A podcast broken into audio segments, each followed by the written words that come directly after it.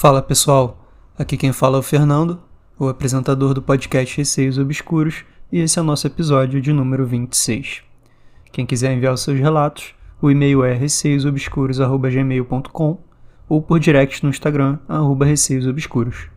Temos também agora o grupo no Telegram, é só escrever Receios Obscuros na busca ou clicar no link que está na bio do Spotify. Vamos começar o episódio. História de número 1 Agente funerária Olá, Fernando. Me chamo Letícia, tenho 25 anos e trabalho no ramo da funerária desde os meus 17 anos. Sou médium de trabalho de uma casa espírita. Sempre tenho algumas percepções no trabalho, mas quase nunca me afetam ou me marcam, até por costume e pelas proteções que uso. Mas como nada é tão perfeito, tem dois casos que aconteceram comigo que acho que mais me marcaram. O primeiro é o seguinte: certa vez em um atendimento, peguei um caso de um rapaz jovem que havia sido torturado e assassinado. Até aí, nada incomum dos diversos casos assim. Nesse dia havia um rapaz novato na funerária ao qual eu estava dando treinamento. A família do falecido era bem humilde e não tinha condições de arcar com os custos do funeral, e pelo estado do corpo, o mesmo não poderia ser feito. Sendo assim, fomos fazer as documentações necessárias e retornamos ao IML para poder fazer a liberação barra remoção do corpo para o sepultamento. Todos os procedimentos foram devidamente feitos e o corpo acomodado no caixão e no carro. Porém, a energia daquele falecido e de seus familiares era extremamente pesada, como se fosse um lugar pequeno e tumultuado, apertado, com várias pessoas falando ao mesmo tempo que deixam a cabeça da gente zonza. Entramos no carro e seguimos para o cemitério. É então que essa energia começa a ficar quase que insuportável e eu começo a passar muito mal, a ponto de não conseguir dirigir. Peço para o rapaz que está em treinamento levar o carro, e umas duas vezes durante o trajeto pedi para que parasse, para que eu pudesse vomitar, com a sensação de que algo estava preso na garganta. Até que enfim chegamos ao cemitério e esse mal-estar só foi passar quando descarregamos o corpo do carro, e aos poucos fui voltando ao normal. Nesse dia, cheguei em casa exausta. Foi só jogar uma água no corpo e dormir até o outro dia. O segundo prometo que é bem mais breve. Em um atendimento de uma menina jovem, também por volta de 21 anos, que havia falecido de causas naturais, seus familiares eram da Umbanda, como eu. E no momento da liberação do corpo, seu pai colocou a mão sobre o caixão e disse: Vá em paz, filha. Você lutou como pôde. Só não faz muita bagunça para não assustar a moça. Ok, ignorei o comentário, acomodei o caixão no carro e seguimos para o velório. Cerca de uns 10 minutos andando com o carro, ouço três batidinhas na traseira do carro. Esse lugar é onde fica o caixão e não costuma sair barulho algum. Ignoro e depois de uns 5 minutos, algumas batidinhas novamente. Me concentrei e falei o nome da falecida e expliquei que logo ela estaria novamente com seus familiares. Até chegarmos no velório, não ouvi mais nada. Bom, por enquanto é isso. Espero que os relatos sejam úteis ao canal. Adoro o conteúdo e ouço sempre. Beijos e até mais. Letícia, um beijo para você. Obrigado pelos relatos. Foi muito interessante ver o seu ponto de vista, né? Você que trabalha diretamente com pessoas mortas e você mesmo admitiu ali que dificilmente você se afeta com isso, né? Pela proteção que você tem e até por costume de lidar com isso. Uma pessoa que nunca lidou com isso possivelmente ficaria muito afetada, mas como você já trabalha aí há oito anos, né, nesse ramo funerário, você não se afeta tanto. Mas desses dois casos, o primeiro caso, na minha opinião, pode ter sido também o fato de que, como a morte foi muito violenta, né, tortura, assassinato, acho que pode ter mexido também com o seu psicológico, por mais calejada que você tivesse em relação a isso. Sempre devem ter casos assim que mexem mais, né? Mas você também disse que era comum esse tipo de caso, né, de tortura e assassinato, então você sabe mais que eu sobre isso. Então imagino que esse caso deva ter sido de fato especial a ponto de você passar mal e pedir até para parar o carro para vomitar. Suponho que tenha sido o clima mesmo ali, né? Ou talvez até mesmo uma entidade, não sei. No segundo caso eu já fiquei mais grilado, porque você ouviu batidinha, né? Vinda da traseira do carro, né, que é onde fica o caixão, e não foi uma vez só, você ouviu duas. E depois que você falou, né, explicou para falecida que, que logo ela estaria com seus parentes novamente, as batidinhas pararam. Bem sinistro o que aconteceu. E agora vamos para a história de número 2, são dois relatos. Esse relato foi enviado pelo Tiago por e-mail. Primeiro, gostaria de parabenizá-lo pelo podcast. Sua narração é muito boa. Vou mandar alguns relatos que eu escutei do meu tio durante uma viagem nossa, no meio da madrugada saindo de São Paulo até Paraná. Relato de número 1. O terreno.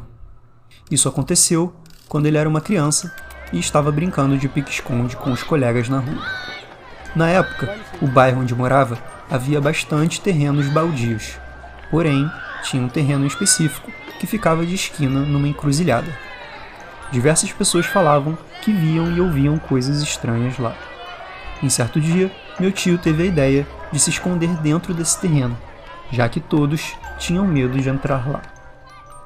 Ele entrou e ficou abaixado no meio do mato, esperando uma hora certa para sair. Quando de repente, ele sente um arrepio e, ao virar, se depara com um senhor negro muito alto, usando um terno e um chapéu branco parado ali atrás dele. No mesmo instante, ele saiu correndo do mato e acabou caindo no barranco que tinha na parte lateral do terreno, quebrando a perna. Meu tio disse que nunca esqueceu aquela cena daquele homem parado atrás dele. Nenhum dos amigos dele viu o homem entrar ou sair daquele terreno. Relato número 2 Portal. Esse segundo relato aconteceu quando ele ainda era jovem, porém um pouco mais velho, por volta dos 16 ou 17 anos. Ele estava dormindo em casa sozinho, quando de repente ele acorda com falta de ar e assustado, como se tivesse tido um pesadelo. Ele disse que do nada, ao olhar para o lado da cama no canto do quarto, surge como se fosse uma luz, um abre aspas portal, e de dentro começa a sair um homem todo desfigurado. Era como se esse homem tivesse o corpo todo queimado.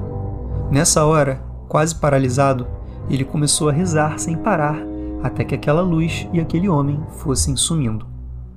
Assim que sumiram, ele levantou, acendeu todas as luzes da casa e voltou para a cama, mas não conseguiu dormir até a hora de ir trabalhar. Como se não bastasse o susto, durante a madrugada, quando ele estava voltando do trabalho, o meu tio passou em frente a um terreiro. Ele disse que era um corredor bem comprido e no fundo ficava esse terreiro. Ele apenas passou e olhou para dentro. Nisso, um homem que estava dentro olhou para fora e gritou muito alto, apontando o dedo para ele, e disse: É, Moreno, você viu ontem lá, né? Ele veio te buscar. Dessa você escapou por pouco. E começou a rir. Ele diz que aquela voz era tão assustadora que ele ficou paralisado por alguns instantes antes de sair correndo dali para casa sem nem olhar para trás. Ele ficou dormindo por algumas noites com as luzes acesas. Espero que goste dos relatos. Tiago, queria agradecer pelo seu elogio ao podcast. Fico feliz que você curta a narração. E muito obrigado de verdade por você ter enviado esses dois relatos. Eu achei os dois bem assustadores. No primeiro relato, uma aparição ali, né? Desse senhor, né? Que apareceu atrás do, do seu tio. Pelo visto, foi algo muito assustador, a ponto dele sair correndo, cair na, num barranco, né? E ainda quebrar a perna. Então, assim, às vezes a descrição de um relato não representa exatamente a realidade dele. Às vezes, pela descrição, a gente não vê nada demais, mas ali na hora deve ter sido muito assustador mesmo. E ele ainda era uma criança, saiu correndo, tropeçou, quebrou a perna. Deve ter marcado muito ele. Já o segundo relato, eu achei insano, porque ele viu um portal com um homem desfigurado, queimado, saindo de dentro dele. Até aí a gente pode dizer que ele pode ter alucinado, visto coisas. Mas assim, normalmente isso acontece quando a pessoa não tá bem, ou tá doente, alguma coisa assim, né? Com febre. Eu acho que seria difícil ele ter essa visão se não fosse uma situação muito especial, né? Mas daí esse outro cara falou com ele e disse que ele veio te buscar, dessa vez você escapou por pouco e ainda riu com uma voz assustadora. Aí nessa parte eu fiquei arrepiado porque foi muito estranho e muita coincidência ele dizer exatamente isso no dia seguinte. Portanto, eu concordo que não foi nenhuma coincidência. Muito bizarro. E agora vamos para a última história, de número 3. O nome é Pocilga. Prezado Fernando, Aqui quem vos fala é o Fábio Nazaré, do finado podcast Gávea Estática. Antes de mais nada, gostaria de parabenizá-lo pelo trabalho no Receios Obscuros. Podcasts com relatos pessoais sobrenaturais são raros em idioma português. Gostaria de compartilhar algo ocorrido comigo em 2019. Não diria que foi extremamente aterrorizante. Já enviei este relato para outros podcasts, mas acredito que caberia muito bem no Receios Obscuros. Moro no Rio de Janeiro e, no verão de 2019, fui passar um fim de semana junto com a minha esposa Renata, na cidade de Paraty, já próximo da divisa com São Paulo. Chegamos na cidade tarde numa sexta-feira e, para nossa decepção, percebemos que a pousada que havíamos reservado era muito ruim. De fato, uma pocilga. Tudo muito sujo, infraestrutura ruim e precisando de manutenção, clima soturno. Mas principalmente, havia um sentimento de energias pesadas presente. Minha esposa chegou a pensar em procurar outra hospedagem, mas a cidade estava lotada e não havia outro lugar com preços minimamente acessíveis. Pois bem, ficamos por lá e fomos dormir. Confesso que ambos estávamos até com certa repulsa de deitar na cama, para você ter ideia da situação do lugar. Ocorre que, no meio da madrugada, acordo com o sentimento de uma mão me apertando o ombro e me balançando, como que me chamando para vir algo. Minha primeira reação foi achar que minha esposa estava me chamando para mostrar mais alguma bizarrice do quarto. Talvez algum bicho peçonhento que estivesse ali. Mas ao olhar para o lado, vejo que ela estava dormindo em sono profundo. Bem, não liguei muito e voltei a dormir. Imaginei que pudesse ter sido algo da minha cabeça. Simplesmente ignorei o acontecido e deixei para lá. No outro dia, fizemos os passeios de praxe e voltamos para dormir na pousada. Nem lembrava mais do ocorrido da noite passada. Então, novamente, no meio da madrugada, sou despertado do mesmo jeito, uma mão no ombro e chacoalhando. Já meio irritado, achando que era Renata querendo me pregar uma peça, olho para o lado e vejo que não há mais ninguém no quarto. Renata estava no banheiro e eu estava sozinho no quarto escuro, e logo depois de alguém ou algo ter me despertado de uma forma brusca. Na hora gelei. Fiquei meio assustado, mas acabei tentando racionalizar a coisa. Voltei a dormir meio cabreiro e fiquei com isso na cabeça por alguns dias. Ressalto que algo semelhante nunca havia acontecido comigo. Sou bastante cético em relação a vários fenômenos paranormais, entre parênteses, apesar de ser bastante curioso sobre o assunto. E não lembro de ter tido sonhos que pudessem ser considerados tão reais, considerando que os ocorridos foram de fato sonhos. Alguns dias depois, conversando com um amigo que é seguidor da doutrina espírita, relatei estes fatos e ele me deu sua opinião.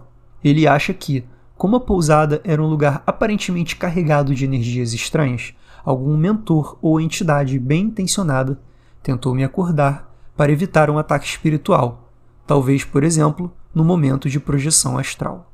Assim, ao acordar, eu voltaria ao corpo e estaria a salvo. Teria alguma outra opinião? Bem, espero não ter me alongado muito e continue o ótimo trabalho. Forte abraço. Grande abraço para você também, Fábio. Muito obrigado por enviar o seu relato. Eu já tive um relato parecido com o seu aqui no podcast, no episódio número 3. É o último relato chamado Toque Toque. Ele foi realmente semelhante ao seu, tirando que a pessoa que estava nesse relato estava sozinha no quarto. Então para ela foi pior ainda no sentido de que não tinha nem quem culpar, né? Porque até certo momento você achou que era sua esposa, né? Eu não teria nenhuma opinião mais relevante do que a do seu amigo, que é espírita. Faz todo sentido o que ele falou, né? Porque, de certo modo, quem te acordou não queria exatamente te assustar, apesar de que, de certa forma, te assustou um pouco. De repente ele só estava querendo te avisar de alguma coisa, ou mesmo te salvar ali, né, daquela projeção astral que de repente você tava, poderia ter acontecido alguma coisa contigo. E imagino que tenha sido outra entidade que não fosse aquela que estava pesando o ambiente, porque você chegou a comentar que nesse local tinham energias pesadas presentes. Bom, gente, o episódio de hoje termina por aqui. Espero que tenham curtido. Quem quiser enviar os seus relatos, o e-mail é receiosobscuros.gmail.com ou por direct no Instagram, receiosobscuros. Tem o um grupo no Telegram também, Receios Obscuros. Um beijo a todos e até o próximo episódio.